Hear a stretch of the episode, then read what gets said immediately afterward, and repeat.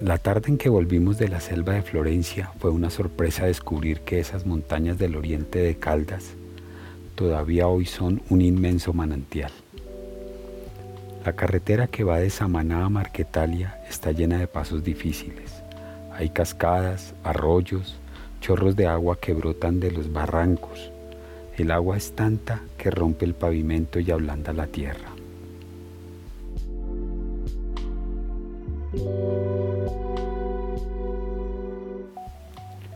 Por entre ese sonido de cascadas viajamos hacia el sur.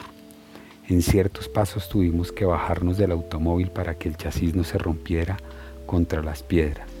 Y yo pensaba en mis bisabuelos, que hicieron a lomo de mula ese mismo trayecto hace 130 años, cruzando tierras casi impenetrables, guaduales inmensos por donde había que abrirse camino con hachas y machetes cuando toda la cordillera central era una sola selva y la selva de Florencia era en realidad la selva de Colombia.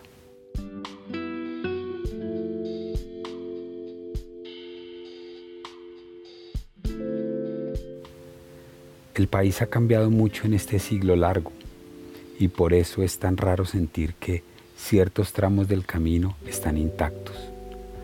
Verlos me ayuda a entender los trabajos de esos bisabuelos que no alcancé a conocer, de quienes solo sé lo que dijeron sus hijos y sus nietos. Por aquí pasaron ellos, le dije a Mario, que fue el que más insistió en que hiciéramos ese camino. Lo importante es que después de visitar la selva de Florencia volvamos por la ruta de Samaná a Marquetalia hasta Manzanares y Petaqueros, me propuso días antes por teléfono desde su casa de Ginebra en el Valle del Cauca.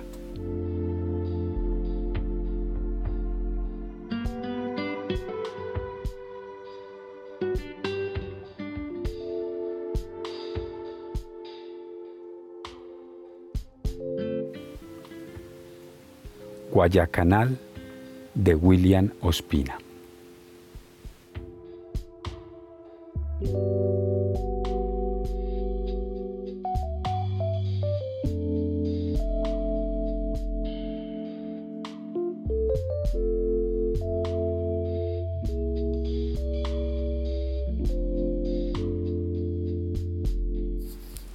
William Ospina nació en el departamento del Tolima en 1954, específicamente en Padua. Estudió Derecho y Ciencias Políticas en Cali, pero abandonó la carrera para dedicarse a la literatura y al periodismo. Vivió en Europa entre 1979 y 1981 y desde su regreso vive en Bogotá. En 1982 obtuvo el Premio Nacional de Poesía del Instituto Colombiano de Cultura. Ha publicado libros de ensayo como Aurelio Arturo, 1991, Es tarde para el hombre, 1994, Esos extraños prófugos de Occidente, 1994, Los dones y los méritos, 1995, Donde está la franja amarilla, 1997, y Las Auroras de Sangre, 1999.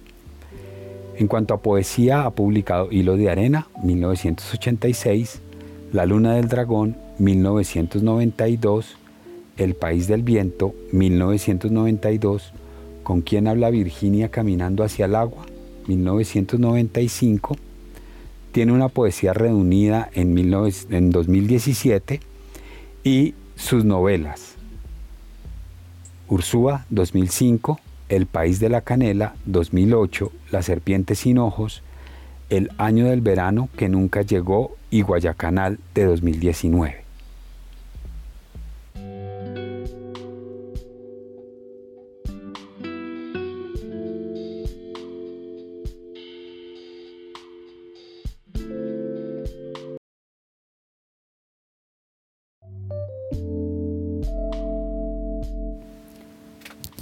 Guayacanal se considera la obra más personal de William Ospina, pues cuenta la historia de la colonización antioqueña gestada por sus bisabuelos, quienes salieron de Sonsón en Antioquia para ir al norte del Tolima. Lo que van a descubrir ellos como colonos era que bajo esas selvas había un mundo enterrado, huacas de indígenas. Fue precisamente con un oro encontrado en, un entierro indígena que el bisabuelo de William Ospina compra esas tierras que terminará llamando Guayacanal por la cantidad de guayacanes que estaban allí. Esta historia inicia con William Ospina intentando llegar a la tierra de sus abuelos. En diferentes momentos ha intentado hacer este recorrido y se da cuenta que debe hacerlo como se hacía en la época de la colonización antioqueña, desde el propio Antioquia y no desde el Tolima como lo pretendía siempre. Mario, quien es el que lo va a conducir a este recorrido y a esta aventura, es el primo con quien va a emprender el viaje. Él vive en Ginebra Valle ha sufrido dos infartos. La ruta que le propone Mario es visitar una selva de Florencia, que no es claro para mí a qué Florencia hace referencia, si es al departamento del Caquetá eh, o si a, otro, a otra selva de Florencia. Devolverse por Samaná, pasar por Marquetalia, yendo hacia Manzanares y finalmente por Petaqueros. Ospina les dice que lleva medio siglo intentando ir a Manzanares, pero el plan siempre fracasa. La primera vez el río se había llevado el puente, aquí estoy citando textualmente. La segunda vez era un derrumbe en los pasos altos de la cordillera.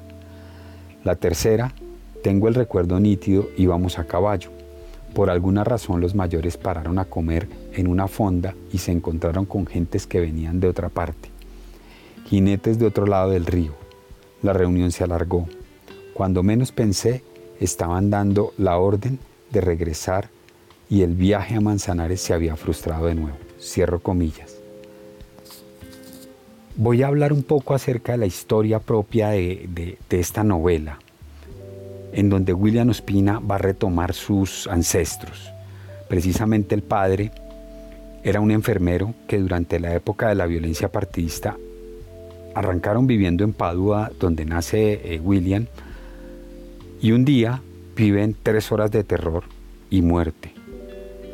Eh, el padre William Ospina era liberal en un pueblo conservador y ese día llegaron lo que se conocen como los chulavitas, eran los asesinos conservadores, a matar a todos los liberales. El padre se salva de milagro de ser asesinado. Había un asesino eh, precisamente asignado a, matarlo a él, cuando lo viera pasar por la plaza, efectivamente él pasó por la plaza, pero nunca este asesino lo vio. Eh, él de allí salió, de allí salió la familia completa huyendo hacia Pereira y un tiempo después el papá llega del trabajo y les dice que ha encontrado un lugar donde estarán a salvo. Ese lugar es Santa Teresa, un pueblo liberal cerca del Líbano Tolima. Era conocido porque era un territorio eh, dominado por la tiranía de dos grandes bandoleros de la historia de Colombia, Sangre Negra y Desquita.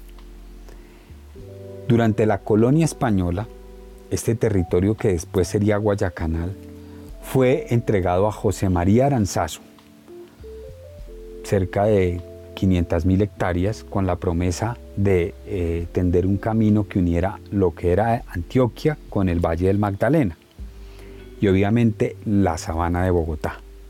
Prácticamente a este señor José María Aranzazu le entregaron un país a cambio de un camino. Luego de disputas y enfrentamientos con colonos que iban y venían, eh, este lugar terminaría convirtiéndose en lo que hoy conocemos, o bueno, lo que conocimos hace mucho tiempo como el Gran Caldas, que era Antioquia, Risaralda, Quindío y Caldas, que finalmente hoy va siendo los tres departamentos del eje cafetero, Risaralda, Quindío y Caldas. Tiempo después en esos territorios eh, llegarían Benedicto y Rafaela, que son los bisabuelos de Ospina, a comprar con un tesoro que habían desenterrado eh, lo que sería la tierra de sus ancestros, de William Ospina, Guayacanal. Llama la atención eh, dos personajes que voy a mencionar acá, Rafaela y Liborio. Rafaela es la bisabuela, quien construyó sus dominios para que sus hijos crecieran bajo un techo. Era la mujer de más confianza en toda la región, tanto es así que las mujeres más jóvenes acudían a ella cuando querían ir a las fiestas sin compañía de hermanas mayores o hermanos. Liborio, en cambio, que era su tío, eh, era quien mejor contaba todas esas historias de Guayacanal y las contaba cuando ya vivía y trabajaba en Medellín. En una ocasión le contó la historia del hombre más valiente y domador de peleas de machete, Julio Gutiérrez. Julio terminaría su vida, y así se lo cuenta Liborio, en medio de una trampa. Uno de los tantos humillados en enfrentamientos le pidió que le diera la revancha. Lo citó en una calle, en una noche cualquiera.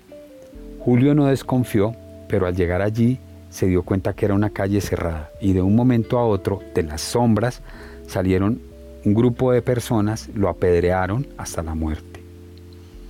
Aura, quien era su esposa, eh, lo guardó, guardó los huesos, los restos de, de Julio bajo la cama hasta que el temor de sus hijos, a que sus hijos terminaran jugando con los huesos, la llevó a que los pusiera en un osario.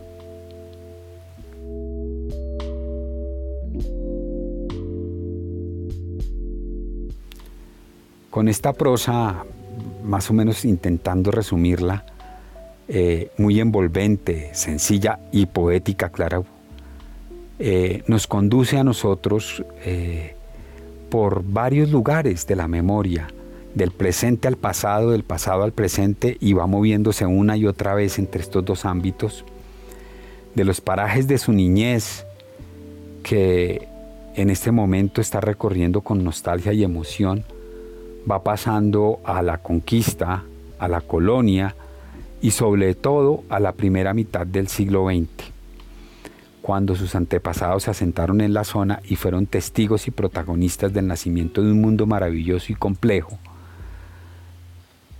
que es lo que nosotros conocemos como el mundo de los campesinos, que para William Ospina hoy en día ya no existe.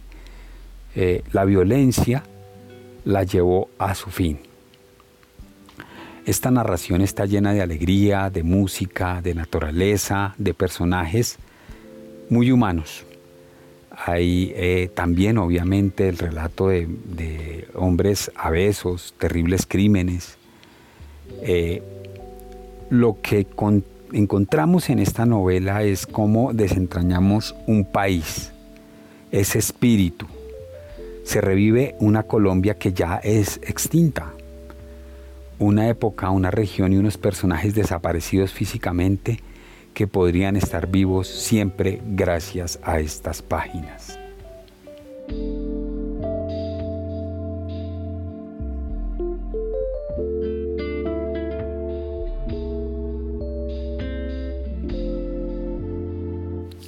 Esto fue todo por hoy. Eh, bueno, ya terminamos este podcast. Poco a poco vamos retomando de nuevo el ritmo y bueno, gracias por la escucha. Chao.